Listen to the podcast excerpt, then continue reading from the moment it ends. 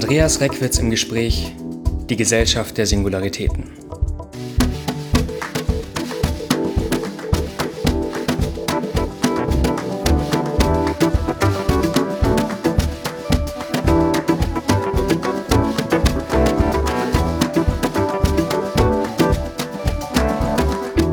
In der postindustriellen Ökonomie transformiert sich im Zuge des Strukturwandels der Güter und der Märkte auch die Arbeitswelt. Betroffen davon sind die Praxis des Arbeitens selbst, die Art und Weise, in der Organisationen aufgebaut sind, sowie die Kompetenzen, Wünsche und Anforderungen der arbeitenden Subjekte. Was das genau bedeutet, darüber wollen wir heute sprechen.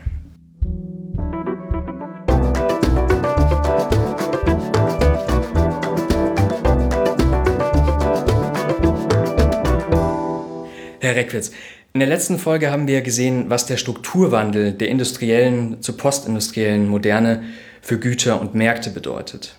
Dass nämlich Standard zu Singularitätsgütern werden, bei denen es mehr auf die Affizierung als auf die Funktionalität ankommt und sich Standardmärkte in Attraktivitätsmärkte wandeln, auf denen eine extreme Konkurrenz um Sichtbarkeit herrscht. Worin zeigt sich dieser Strukturwandel im Hinblick auf die Arbeitswelt? Ja, ich denke, das ist ein sehr interessanter Punkt, dass man sich auch natürlich die Arbeitswelt anschauen muss, wenn es darum geht, diesen Wandel von der industriellen Moderne zur Spätmoderne zu begreifen.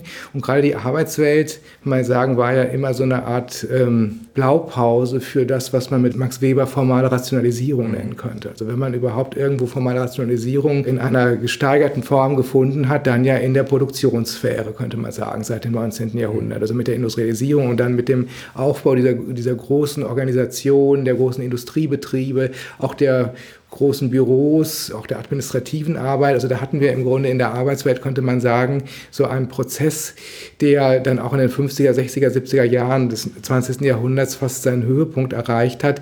Auch was man Formalisierung der Arbeit oder auch äh, der Arbeitsobjekte nennen könnte. Also eine Art von Arbeit, wo formale Qualifikation das Maß aller Dinge war, eine Arbeit, die gewissermaßen auch einen Wiederholungscharakter hatte. Also immer das Gleiche tut man in hochspezialisierter Form, auch dieser Grad einer hohen Spezialisierung. Das sind ja alles Merkmale, könnte man sagen, dieser klassisch industriellen Arbeitswelt. Also auch das, was Ulrich Beck dann das Normalarbeitsverhältnis genannt hat, also die 9-to-5-Jobs, die auch möglicherweise lebenslang oder bis zur Rente am gleichen Ort ausgeübt werden. Das waren auch alles Kennzeichen, könnte man sagen, für so ein industrieökonomisches Arbeiten. Das gibt es natürlich heute auch teilweise immer noch, aber es hat sich ja tatsächlich seit den 1970er, 80er Jahren zunehmend überlagert durch neue Arbeitswelten. Und damit meine ich nicht nur das, was jetzt äh, so in letzter Zeit unter New Work diskutiert wird, sondern überhaupt eine Transformation der Arbeitswelt. Das hat auch die Soziologie in den letzten Jahrzehnten eigentlich sehr stark beschäftigt, muss man sagen. Da gibt es auch eine ganze Reihe interessanter Untersuchungen zu, auch einige Stichworte, die äh, Ausbreitung von Wissensarbeit, dann die Frage nach der immateriellen Arbeit, Arbeit. Und dann die Frage nach der projektorientierten Arbeit, nach der flexiblen Spezialisierung, nach der Subjektivierung von Arbeit. Das sind ja alles Schlagworte, die eigentlich in den letzten Jahrzehnten auch Arbeitssoziologie beschäftigt hat. Aber ich denke, man kann das jetzt noch einmal zuspitzen unter dem Aspekt, der uns ja interessiert, nämlich die Frage, inwiefern auch die spätmoderne Arbeitswelt eine ist, die singularisiert wird und aber auch auf eine bestimmte Art und Weise kulturalisiert wird. Mhm. Das heißt, es stimmt nicht mehr, was Marx damals gesagt hat, nämlich dass eigentlich die Industriearbeit die eigentliche Quelle gesellschaftlicher Produktivität ist. Das kann man auf die aktuelle Situation nicht mehr anwenden. Mit Marx ist es natürlich eine schwierige Sache. Man kann ja natürlich auch versuchen, ähm, die Marxische auch Arbeitswertlehre tatsächlich auf postindustrielle Verhältnisse anzuwenden. Das wird ja teilweise auch gemacht. Also ein Autor wie Paul Mason hat das ja versucht in den letzten Jahren, also auch äh, neomarxistische Analysen postindustrieller Arbeitswelten. Das kann man sicherlich auch versuchen, aber man muss natürlich schon sagen, dass ähm, also die Autoren wie Marx oder auch Max Weber, die weiterhin so stark prägend wirken, wenn es um ähm, Analyse von Arbeitswelten bisher geht, dass deren Blick natürlich geschult war an der Industrieökonomie. Das ist das, was sie vor Augen hatten. Also industrielles, standardisiertes Arbeiten, das es heute aber zwar auch noch gibt, aber das eben zunehmend überlagert wird, auch durch diese immateriellen, postindustriellen Arbeitsformen. Und was aber auch interessant ist, ist, dass wir natürlich jetzt keine eindeutige Entwicklung nur in eine Richtung haben, sondern was wir in den letzten Jahrzehnten in Bezug auf die Arbeitswelt beobachten können, ist eigentlich immer mehr eine Spreizung und auch Polarisierung der Arbeitswelt Arbeitswelten. Auf der einen Seite beobachten wir eben auch eine Zunahme und auch größere Bedeutung von Wissensarbeit, also von hochqualifizierter Arbeit, auch die Innovationsarbeit ist, also die Arbeit, die den kognitiven Kapitalismus trägt. Und auf der anderen Seite beobachten wir aber auch eine, durchaus eine Zunahme sogenannter niedrig qualifizierter Arbeiten, vor allen Dingen in den, in den einfachen Dienstleistungen, also das, was man die Service Class nennt, das hat ja auch zugenommen, währenddessen diese mittlere, man könnte sagen mittlere Qualifikationsschiene, also die klassische Industriearbeit, die klassische Verwaltungsarbeit, die hat an Bedeutung verloren. Also insofern haben wir da eine polarisierte Arbeitswelt. Das heißt, da gibt es eigentlich eine Analogie zu den Gütern, über die wir letztes Mal gesprochen haben, dass nämlich die, die nur funktionieren, die nur billig sind, die alle standardisiert sind, dass die in gewisser Weise abgewertet werden und die anderen, die besonders sind, die singularisiert sind, die aufgewertet werden. Ich denke, das kann man schon sagen. Also wir hatten das ja auch in der letzten Folge kurz angesprochen, diese Polarität zwischen funktionalen Standardgütern einerseits und kulturellen Singularitätsgütern andererseits. Also letztere gewinnen eine höhere Form von Anerkennung, erscheinen attraktiver können am Ende auch vielleicht höhere Preise einsammeln oder aber werden auch besser verkauft. Und auf der anderen Seite die funktionalen Standardgüter, die haben gewissermaßen eher weniger Anerkennung, man kann auch nicht viel mit ihnen verdienen. Und ähnlich könnte man sagen, ist es im Bereich der Arbeitswelt. Also auch da gibt es sowas wie Arbeitskraft als funktionales Standardgut, wenn man so will. Das wären ja etwa die einfachen Dienstleistungen. Das ist ja eine Arbeit, die ähm, sehr stark auf Wiederholung beruht, die auch sehr stark auf Spezialisierung beruht, wo man aber auch keine hohe Qualifikation haben muss, wo es überhaupt nicht um Innovation oder Einzigartigkeit und so weiter geht, sondern eher um das, was man mit Stefan Vohwinkel Normalisierungsarbeit nennen könnte. Also eine Arbeit, wo es darum geht, einen normalen Zustand aufrechtzuerhalten, zum Beispiel Reinigung, Sicherheit, Transport und so weiter. Man merkt es eben erst, wenn es nicht mehr funktioniert. Aber solange es funktioniert, ist das also fast eine unsichtbare Arbeit. Und das ist aber eine Arbeit, die gesellschaftlich eigentlich wenig Anerkennung hat, die auch schlecht vergütet wird. Das unterscheidet sie zum Beispiel von der klassischen Industriearbeit. Das war ja auch eine Wiederholungstätigkeit, auch eine Routinetätigkeit, die aber jedenfalls in der Zeit der industriellen Moderne doch eine recht hohe oder jedenfalls normale äh, Anerkennung in der Gesellschaft bekommen hat. Aber jetzt haben wir im Grunde eher eine Abwertung dieser Routinetätigkeiten, der Normalisierungsarbeit der Serviceclass und auf der anderen Seite eben eine Aufwertung der hochqualifizierten Tätigkeiten, eine Aufwertung Anerkennung der Wissensarbeit. Das ist also das, was gewissermaßen gesellschaftliche Anerkennung einbringt und was häufig, wenn auch nicht immer, auch einen entsprechenden äh, Status und entsprechende Entlohnung mit sich bringt. Mhm. Das ist der eine Dualismus. Der andere ist ja auch der, dass es in den hochqualifizierten Berufen auch da eine Spaltung gibt in gewisser Weise. Genau, also diese Asymmetrie setzt sich fort. Ne? Also wir haben einmal diese grundsätzliche Asymmetrie, etwas plakativ gesagt, zwischen hochqualifizierten und niedrigqualifizierten. Das kennzeichnet eigentlich die spätmoderne Ökonomie, bisher jedenfalls. Und dann haben wir aber auch, wenn man in diesen hochqualifizierten Sektor hineinschaut, äh, haben wir dann auch nochmal neue Asymmetrien, weil das eben Bereiche sind, die hochkompetitiv organisiert sind. Wir hatten ja auch letztens über die Singularitätsmärkte gesprochen, die sind ja hochkompetitiv und das gilt auch für die hochqualifizierten Arbeitsverhältnisse. Das sind auch, wenn man so will, Singularitätsmärkte. Nur ist der, das Gut, das da verhandelt wird, eben die Arbeitskraft. Und da haben wir auch starke asymmetrische Verhältnisse. Also da gibt es auch Untersuchungen, die das ganz gut zeigen, dass wenn Sie jetzt solche Berufe haben wie zum Beispiel Juristen oder Journalisten oder Wissenschaftler oder Mediziner oder Informatiker oder Kreativarbeiter, da haben Sie innerhalb dieser jeweiligen Berufe auch große Spreizungen zwischen besonders erfolgreichen Personen und weniger erfolgreichen Personen. Also bei Juristen gibt es zum Beispiel diejenigen, die dann in der internationalen Anwaltskanzlei arbeiten und diejenigen, die eben ihr Einzelbüro, also in einem kleinen Ort haben. Und da haben sie natürlich, was die Anerkennung und auch was die, was die materielle Entlohnung angeht, haben sie Riesendiskussionen Diskrepanzen, trotz gleicher formaler Qualifikationen. Das mhm. ist eigentlich typisch auch für den Markt der Hochqualifizierten. Und das gilt auch für die Niedrigqualifizierten? Gibt es da auch eine Spalte? Also ich würde sagen, die Niedrigqualifizierten ist generell eigentlich mit einer niedrigen Anerkennung und, und niedrigen Entlohnung zu rechnen. Also bisher sehe ich da keine Asymmetrie. Die ergibt sich eher in diesem, diesem höheren Segment. Mhm. Das bedeutet ja auch, dass die Erwartungen an die arbeitenden Subjekte ganz andere werden. Früher war es eben diese klare Qualifikation. Heute funktioniert das anders. Wie hat sich das verändert? Tatsächlich, also was sich verändert, sind nicht nur die Arbeitswelten selbst, also die Organisationsformen von Arbeit, etwa, dass jetzt die Projekte eine größere Rolle spielen, dass die Netzwerke eine größere Rolle spielen, sondern auch die Erwartungen an die Arbeitsobjekte selbst. Und wenn man genau in, diesen hochqualifizierte, in dieses hochqualifizierte Segment hineinschauen, dann sieht man das. Also ich denke einmal, die Erwartungen der Arbeitsobjekte an sich selbst, an ihr eigenes Arbeiten hat sich verändert, aber eben auch die Erwartungen, die dann die Unternehmen oder die Arbeitsmärkte an die Subjekte stellen. Also einmal die Selbsterwartung hat sich verändert. Das ist ja das, was man unter diesem äh, Schlagwort Subjektivierung von Arbeit auch zusammenfassen kann. Also die Arbeitssubjekte erwarten auch, jedenfalls im hochqualifizierten Segment von ihrer Arbeit, dass sie ihnen nicht nur Broterwerb sichert, sondern im Grunde auch sowas wie eine Art persönliche Befriedigung. Also man möchte selber eigentlich im Arbeitsbereich auch aufgehen. Also der Selbstverwirklichungsanspruch richtet sich nicht nur an die Freizeit oder an das, äh, das Private, sondern auch an den Arbeitsbereich. Also man sieht sich selber auch als eine singuläre Persönlichkeit mit bestimmten einzigartigen Talenten, Wünschen, äh, Begabungen, Aspirationen und die möchte man eigentlich idealerweise auch im beruflichen Bereich ausleben. Das ist jemals das Ideal, ob das dann funktioniert, ist eine andere Sache. Aber insofern sind die Arbeitsobjekte, könnte man sagen, in der Hinsicht auch anspruchsvoller geworden. Sie erwarten also selber auch, dass die Arbeit, man könnte sagen, einen kulturellen Wert hat für sie, dass sie mhm. eben nicht nur funktional ist, das war ja eigentlich klassisch für die Industriearbeit, auch ein funktionalistisches Verhältnis der, zur Arbeit von Seiten der Arbeitenden. Die Arbeit soll eben Status sie soll äh, Broterwerb sichern. Und jetzt geht es aber bei der man könnte sagen, kulturalisierten Arbeit zunehmend auch darum, dass die Arbeit selber einen kulturellen Wert für einen selber hat, also auch zum, zum Wert an sich werden soll.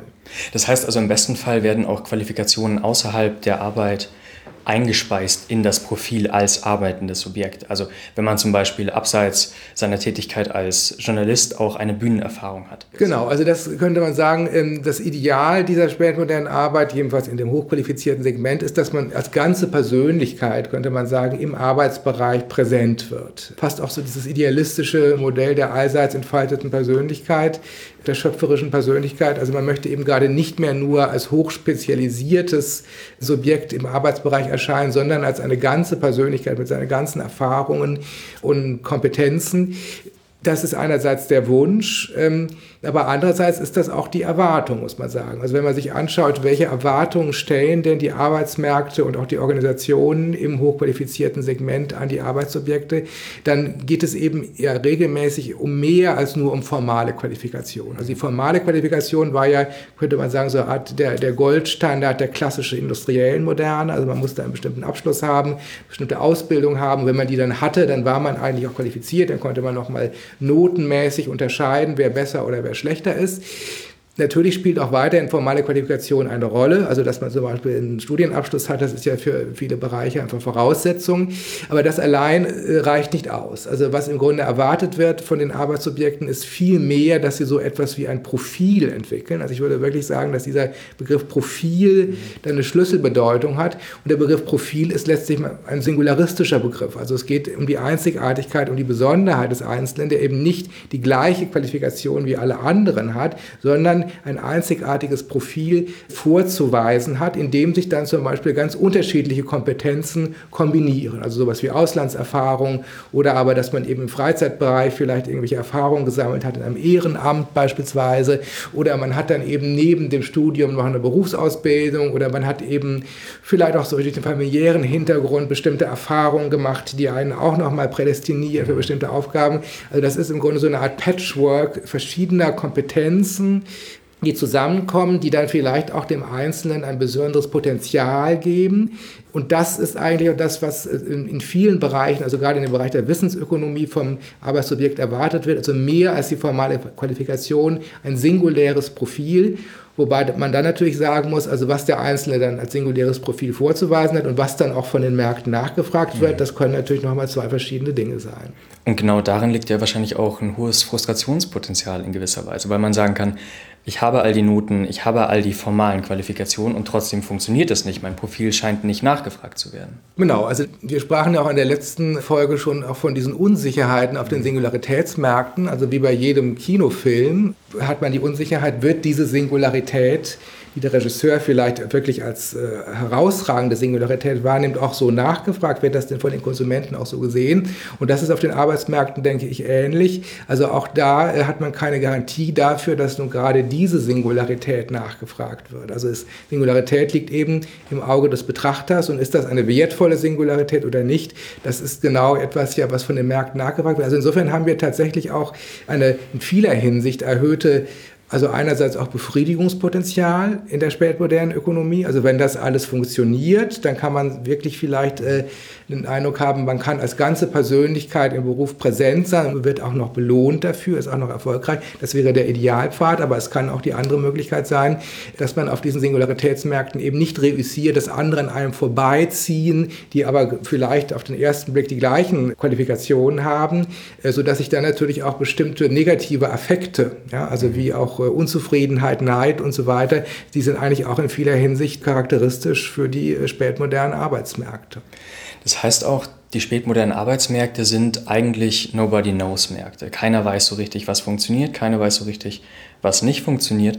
Gibt es denn irgendwelche Strategien, mit denen die Subjekte versuchen können, da Stabilität bzw. Sicherheit reinzubringen? Ja, das ist natürlich interessant. Also ich würde einmal sagen, ähm, also die spätmodernen Arbeitsmärkte sind vielleicht nicht so stark Nobody-Knows-Märkte wie die kulturellen Güter auf den mhm. Märkten.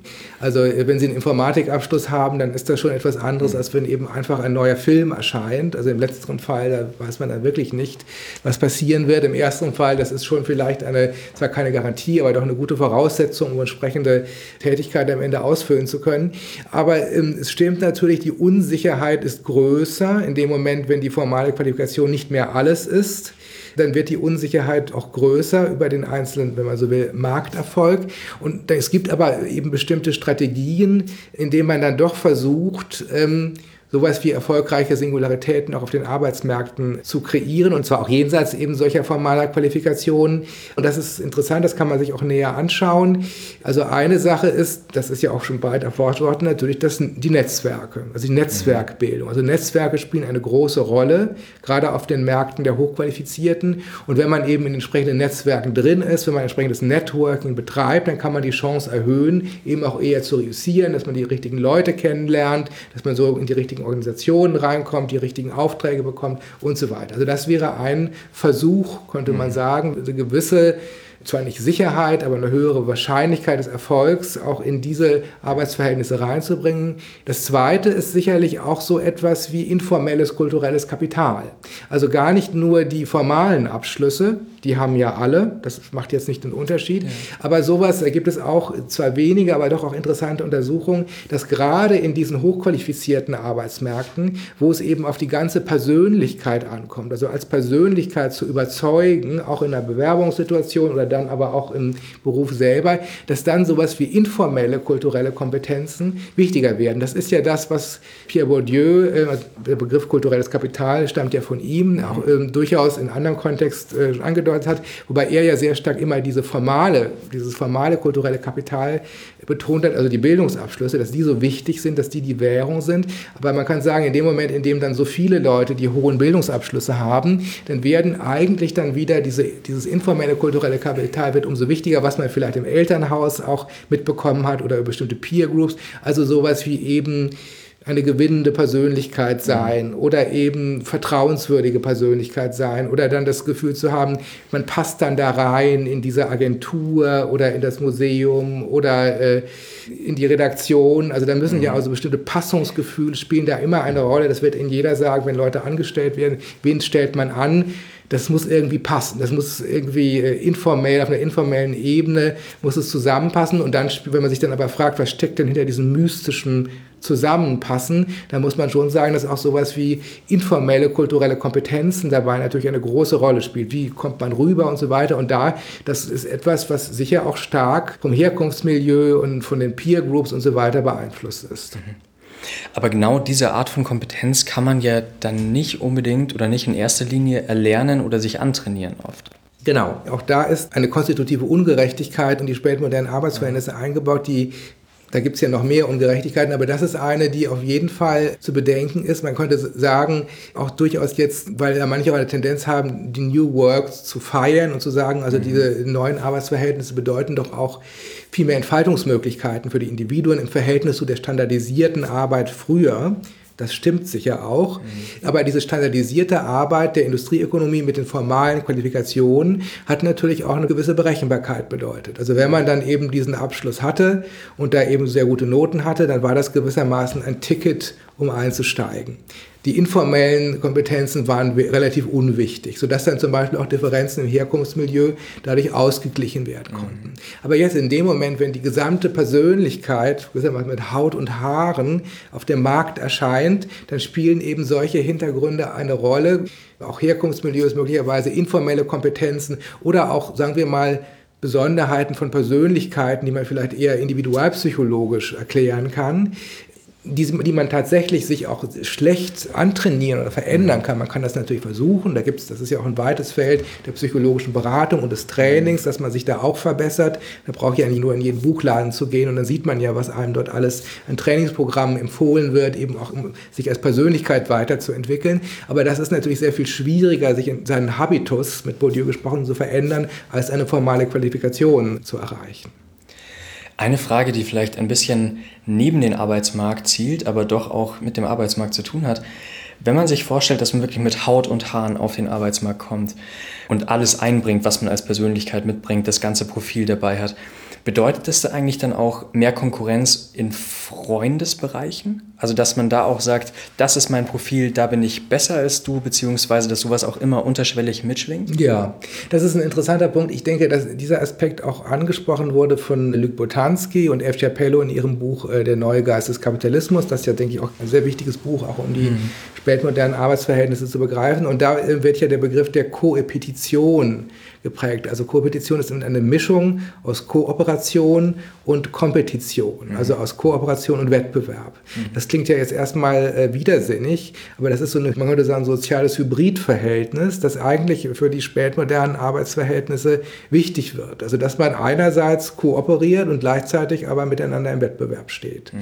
Und das ist ja auch charakteristisch zum Beispiel für Projektarbeit. Also man kooperiert miteinander, muss man ja auch, will man ja auch, aber gleichzeitig kann ja auch im Projekt eine subtile Konkurrenz da sein, weil man ja auch irgendwie weiterkommen will. Und wer, weil ja dann doch vielleicht auch die Vorgesetzten dann sehen, wer in dem Projekt besonders engagiert war und der dann bekommt dann noch weitere Angebote. Also da ist mhm. ein subtiler Wettbewerb und das kann dann ja auch im privaten Bereich der Fall sein. Das ist ja ohnehin interessant, dass jetzt also in diesen, ähm, diesen postindustriellen Arbeitsverhältnissen äh, die Grenze zwischen der Arbeitswelt und dem Privaten eigentlich immer fragiler wird. Also in der Industriearbeit könnte man sagen, das war ja die klassische Differenz, was in der Familie ablief und was im Beruf ablief. Das waren zwei ganz unterschiedliche Dinge. Und jetzt haben wir aber gerade in den hochqualifizierten Arbeitsverhältnissen eben auch eine Vermischung der persönlichen Freundschaftsbeziehungen, persönlichen Netzwerke und der beruflichen Netzwerke oder auch der beruflichen äh, Arbeitsverhältnisse. Das lässt sich nicht voneinander trennen. Auch das könnte man ja erstmal sehr positiv werten und sagen, also herrlich, wir haben jetzt hier nicht mehr diese entfremdende Trennung zwischen den beiden Bereichen. Aber das kann eben auch diese andere Seite haben, dass auch in die persönlichen Beziehungen dann so ein subtiler Wettbewerb letztlich Einzug hält. Jetzt haben wir auch schon darüber gesprochen, welche Anforderungen an die Subjekte gestellt werden. Was mich noch interessieren würde, ist, welche motivationalen Anforderungen die Subjekte auch an sich selbst stellen. Also welche Motivation kommt denn von innen und welche von außen? Gibt es da auch Trennungen oder fließt das total ineinander? Also auch das ist ja eine mögliche Quelle von Widersprüchlichkeit, könnte mhm. man sagen, in den spätmodernen Arbeitsverhältnissen. Also man könnte von so einer Art Romantik-Status-Paradox sprechen. Also auf der einen Seite ähm, möchten die ähm, Individuen in den hochqualifizierten Bereichen ja eben so etwas wie persönliche Befriedigung im Beruf erreichen. Sie möchten sich selbst entfalten, sie möchten sich selbst verwirklichen. Man könnte sagen, das ist das romantische Ideal. Das ist die eine Seite. Auf der anderen Seite möchte man aber auch idealerweise einen sozialen Status durch den Beruf erlangen, also auch eine entsprechende Entlohnung und so weiter oder auch eine Anerkennung. Ähm, das sind aber zwei verschiedene Schienen. Ne? Und das kann, also idealerweise passt das beides zusammen. Aber es kann natürlich auch äh, passieren, dass gewissermaßen das, was man machen muss, um einen sozialen Status zu erreichen, etwas anderes ist, als das, was man machen muss, um diese persönliche Selbstentfaltung zu erreichen. Sodass das eben ein Romantik-Status-Paradox sich herausgibt. Also entweder man erreicht dann das eine und das andere leidet darunter oder umgekehrt. Also das mhm. sind ja viele Geschichten, die man da auch, auch biografische Geschichten, die man dann erzählt bekommt, dann hat man den hohen Status erreicht, sieht aber, man hätte doch eigentlich lieber etwas ganz anderes gemacht und versucht dann auch vielleicht mitten in der Arbeitsbiografie nochmal umzusatteln, um dann mehr dann Erfüllung zu finden in einem anderen Beruf oder umgekehrt. Man hat dann ganz auf die Romantikschiene gesetzt und merkt dann irgendwann, damit kommt man beruflich überhaupt nicht mehr weiter und ist deswegen unzufrieden. Also das ist, denke ich, so ein ganz zentrales Spannungsfeld ähm, der spätmodernen Arbeitswelt, das man eben unter dieser Überschrift Romantik-Status-Paradox zusammenfassen könnte. Mhm. Reckers, lassen Sie uns noch auf den Ort bzw. die Art, wie gearbeitet wird, zu sprechen kommen. Da haben Sie schon das Stichwort des Projekts genannt. Das heißt, man geht nicht mehr in eine Fabrik und tut da immer dasselbe, sondern man hat ganz viele zeitlich begrenzte verschiedene Tätigkeiten. Ja, also ich denke, das ist wirklich typisch eben äh, gerade für den Bereich der Wissensarbeit. Auch das ist ja viel erforscht worden, ähm, dass diese neue soziale Form, wenn man so will, des Projekts eine immer größere Rolle spielt. Also den Begriff Projekt, den gibt es ja schon seit langem, aber dass das überhaupt in der Arbeitswelt wirklich strukturbildend wirkt, das ist eigentlich ein relativ neues Phänomen. Also man kann das Projekt schon in Kontrast setzen zu der klassischen ähm, formalen Organisation. Also in der formalen Organisation hat man gewissermaßen idealerweise auch über einen längeren Zeitraum, vielleicht sogar über Jahrzehnte hinweg, immer die gleiche Arbeit gemacht. Man hatte also eine eindeutige Hierarchie, man hatte auch eine eindeutige Arbeitsteilung und sehr große Spezialisierung. Jetzt gibt es diese Organisation natürlich auch weiterhin und viele sind ja auch in Organisationen beschäftigt, aber häufig hat sich dann in den Organisationen oder teilweise auch unabhängig von denen solche projektförmigen Arbeitsverhältnisse ausgebildet. Und das Projekt, äh, würde ich sagen, hat ja selber eine singularistische Struktur. Also da sieht man, dass Singularisierung Singularisierung auch sich eben nicht nur auf die Individuen bezieht, also auf die Arbeitsobjekte mit ihren individuellen Profilen, sondern auch diese soziale Form. Mhm. Projekt selber könnte man sagen, eine singularistische Form hat, und zwar in mehrerlei Hinsicht. Also einmal, was ja für das Projekt charakteristisch ist, ist, dass es einen Anfang und ein Ende hat. Es hat also, man könnte sagen, selber einen Eventcharakter. Es ist eben zeitliche Singularität. Also nicht wie die formale Organisation, die immer weiterläuft und die eigene Arbeit, die dort immer weiterläuft, fast unendlich. Es ist da so, es ist klar, das Ganze hat ein Ende. Das Projekt ist dann irgendwann in einem Jahr oder wann auch immer vorbei. Insofern ist das selber ein singuläres Ereignis, dieses Projekt. Und wird auch von den Teilnehmern als ein singuläres Ereignis wahrgenommen, was teilweise auch entsprechende Energien freisetzt, auch entsprechende Emotionen, vielleicht auch einen bestimmten Enthusiasmus freisetzt. Gleichzeitig ist es so, dass in dem Projekt ja auch eine Zusammenstellung verschiedener Projektteilnehmer existiert, die jetzt für dieses Projekt man könnte sagen, individuell zusammengesetzt wurden. Entweder von jemandem zusammengesetzt wurden oder sie haben sich selber gefunden. Das ist aber eben auch wiederum eine besondere Zusammenstellung. Also wenn Sie ein Projekt haben, da haben Sie vielleicht fünf Personen, die daran äh, mitarbeiten. Also diese fünf Personen werden nie mehr vielleicht so miteinander arbeiten wie in diesem Projekt. Im nächsten Projekt wird es wieder andere äh, Teilnehmer geben. Insofern hat auch, man könnte sagen, von der Belegschaft her, hat das Projekt auch einen singulären Charakter. Es ist also eine, eine Pluralität von Singularitäten, also die einzelnen Personen, die daran teilnehmen, sind für sich genommen schon mal singulär. Deswegen sind sie vielleicht auch ausgewählt worden für das Projekt. Und dann ist es aber so, dass die Zusammenstellung ähm, das Ganze dann auch nochmal singulär macht. Also insofern haben sie jedenfalls idealerweise in einem Projekt eine Potenzierung von Singularitäten auf der Zeitebene, auf der Ebene der Individuen, aber auch auf der Ebene dieser sozialen und kollektiven Einheit insgesamt. Ein wichtiger Punkt, den wir noch ansprechen sollten, wäre auch die Performance, weil was Sie im Buch auch schreiben, ist, dass man Vorstellungsgespräche sich früher so vorstellen konnte, dass da gesagt wurde, aha, da hat eine Person eine gewisse Qualifikation, dann funktioniert das. Heute hat das mehr einen Casting-Charakter. Ja. Ähm, also das ist ja ein interessanter Punkt, dass also in der Wissensökonomie das Arbeiten immer mehr auch den Charakter einer Performance bekommt. Also mit Performance ist jetzt gar nicht unbedingt Performance in so einem mhm. engeren Sinne immer gemeint. Manchmal ist es natürlich auch eine, sondern Performance bedeutet, also man arbeitet im weiteren Sinne vor einem Publikum. Also es gibt irgendwie eine Bewertungsinstanz, ja, die also auch das eigene Arbeiten bewertet. Das kann natürlich auch ein großes Publikum sein, das kann aber auch nur das Publikum innerhalb der Organisation sein, das eben schaut, wie dieses Projekt halt arbeitet.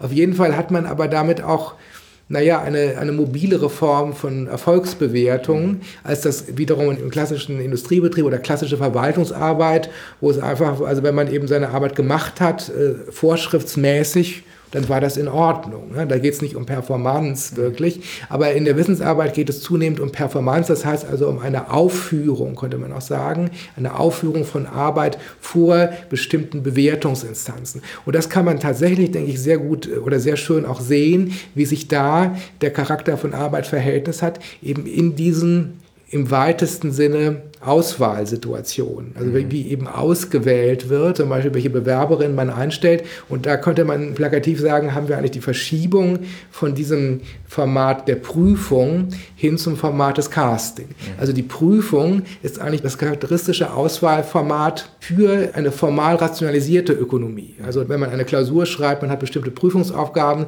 für jeden gleich und dann ist, schaut man eben, wer löst diese Aufgaben besonders gut. Das kann man vielleicht sogar benoten.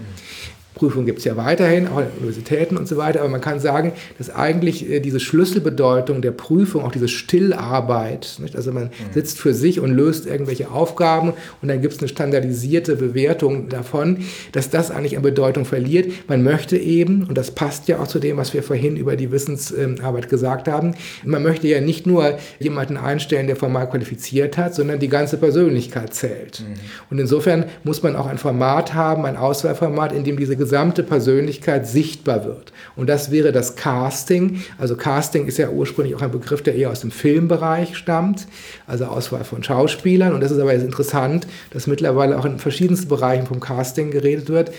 Selbst im Wissenschaftsbereich ist es ja mittlerweile so, bei Projekten, also wenn Projekte bewilligt werden, die werden gecastet. Also man erwartet dann, dass die Projektleiter selber auftreten und dann einen, wie ich das jetzt mal erlebt habe, also einen fünfminütigen Pitch präsentieren sollen. Und der ist dann ganz entscheidend, welches Projekt am Ende ähm, ausgewählt wird. Das Schriftliche spielt auch irgendwie eine Rolle, aber man möchte die Leute eben vor sich haben. Sie sollen das Ganze präsentieren. Das ist eine Castingsituation. Und interessant in dem Casting ist ja auch, das ist also eine eindeutige Wettbewerbssituation. Also bei der Prüfung, jeder sitzt für sich und nachher hat man, vergleicht man Standardlösungen. Bei dem Casting haben sie eine Art, ich würde sagen, Valorisierungsspektakel, ja, also wie ein Fernsehcasting wo sie also verschiedene Personen dann gegeneinander antreten lassen, jeder nach dem nächsten. Also wir kennen ja aus dem, aus dem Fernsehen solche Formate. Und dann werden sie miteinander verglichen. Also wie hat man gewirkt? Kam das überzeugend rüber? Also insofern eine sehr unmittelbare Wettbewerbssituation und dann eben auch diese Bedeutung der gesamten Persönlichkeit, die rüberkommt. Und dann spielen ja diese ganzen auch scheinbar nicht rationalen Faktoren eine Rolle. Wie, wie hat das gewirkt? War das überzeugend? Passt das hier hinein? Und so weiter. Also insofern denke ich, in dieser Cast Casting-Situation kann man schon sehr viel sehen, auch darüber, wie äh, spätmoderne Wissensökonomie funktioniert. Mhm. Aber Herr Reckitz, was ich da nicht verstehe, ist, wir haben in der letzten Folge darüber gesprochen, dass die Eigenkomplexität von Gütern wichtig wird. Dass man also genau hingucken muss und gucken muss, was macht dieses Gut aus. Wenn man sich jetzt vorstellt, ein ganzes Forschungsprojekt soll in fünf Minuten gepitcht werden, dann nehme ich ja in gewisser Weise durch diesen Pitch und durch diese Casting-Situation dem Projekt eigentlich die Möglichkeit, seine Eigenkomplexität vorzustellen, indem ich es zeitlich so limitiere, oder? Das passt ja nicht ja, zusammen. Es ist halt eine andere Eigenkomplexität, mhm. würde ich sagen. Also einerseits haben Sie sicher recht, also man könnte sagen, man verliert doch dabei auch Eigenkomplexität. Es ist jetzt natürlich auch nicht so drastisch, es werden ja weiterhin die Anträge mhm. gelesen und es spielt auch weiterhin natürlich eine Rolle, sind die plausibel aufgebaut und so weiter. Also es wäre jetzt vereinfacht gesagt, mhm. dass das gar keine Rolle mehr spielt. Also idealerweise könnte man sagen, spielt es beides eine Rolle. Aber natürlich, diese Aufführung hat ja selber eine Eigenkomplexität. Also gerade auch wenn es darum geht, dass eine ganze Persönlichkeit, also wenn man das jetzt nochmal auf die Individuen bezieht, eine ganze Persönlichkeit sichtbar wird, hat das ja eine ungeheure Komplexität. Die ist ja vielleicht sogar größer als nur die Schriftform der Noten. Also das wäre, denke ich, jetzt eher der Vergleich. Also gewissermaßen die Schriftform, die Zeugnisse, die Noten, das erscheint ja eigentlich sehr standardisiert. Und wenn die Person aber als Ganze auftritt und man dann eine Stunde mit ihr spricht oder sie irgendwas machen soll, soll und so weiter, dann wird sie doch viel komplexer eben als ganze Persönlichkeit deutlich. Jetzt haben wir heute viel über Begriffe gesprochen, wie Performance, wie Profil, wie auch Netzwerk. Das sind auch Begriffe, die uns in gewisser Weise in der nächsten Folge beschäftigen werden, wenn es dann um die Digitalisierung und die digitalen Techniken geht. Herr Reckwitz, vielen Dank. Ja, danke schön.